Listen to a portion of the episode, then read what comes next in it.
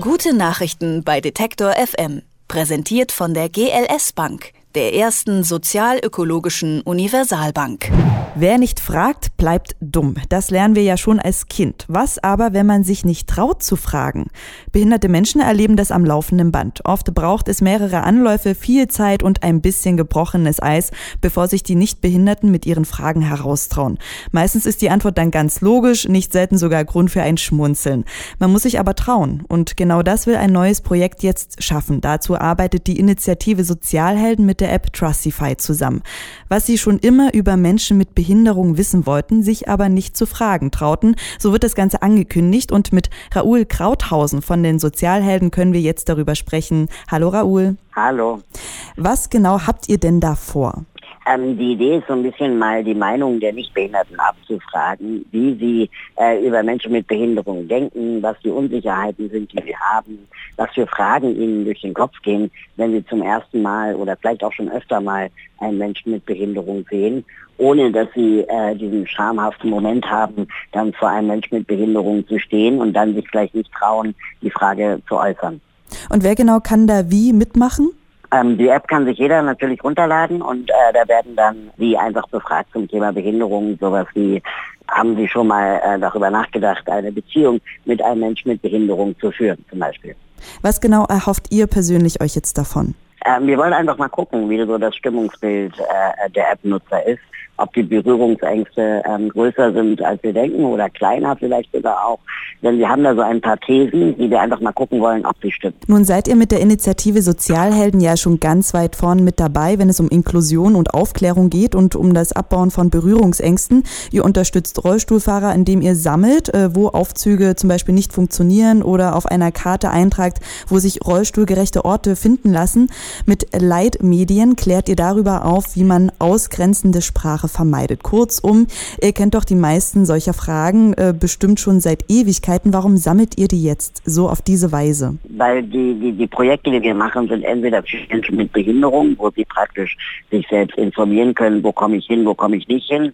Und äh, mit Leitmedien haben wir ja vor allem Journalisten als Zielgruppe.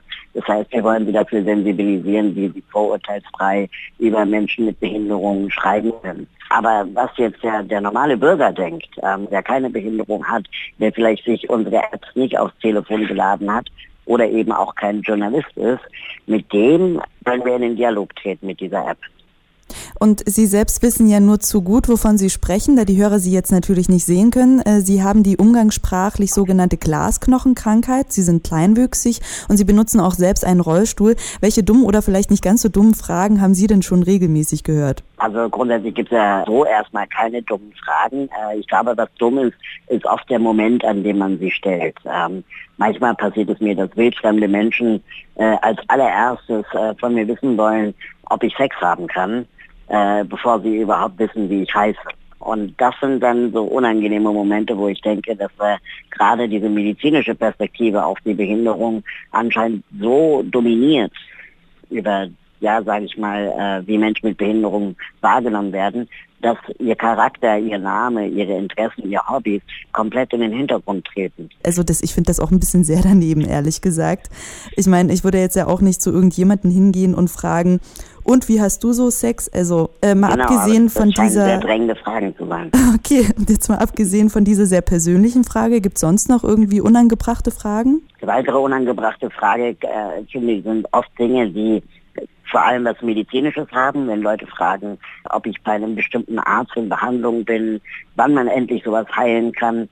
Äh, und dahinter stecken ja immer Annahmen, dass meine Behinderung zwangsläufig Leid bedeuten muss. Dass äh, ich sicherlich auch oft an Orte gerate oder in Situationen gerate, die aufgrund meiner Behinderung schwierig sind, heißt aber nicht, dass ich permanent leide.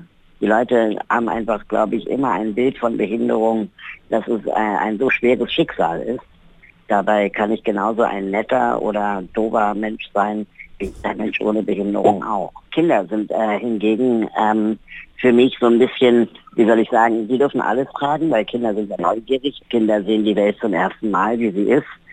Und die fragen dann natürlich auch manchmal witzige Sachen, sowas wie, warum bist du so klein oder du bist aber ein Babymann Ähm, aber das sind dann witzige Erklärungen oder, oder Interpretationen und Fragen, die man ihnen auch erklären kann. Und jetzt äh, nochmal zurück zu diesen Leuten, die da sehr so nach außen preschen. Äh, gibt's ja auch noch die anderen, die sich überhaupt nicht trauen, irgendwie zu fragen, da sie Angst haben, denjenigen zu verletzen, also sie zum Beispiel auch zu verletzen. Ähm, was würden Sie denn äh, sagen oder wie würden Sie denjenigen entgegentreten und welchen Tipp würden Sie ihnen geben, dass sie sich vielleicht doch trauen? zu fragen? Ähm, also ich glaube, ähm, grundsätzlich ist die Annahme falsch, dass Menschen mit Behinderung automatisch leiden.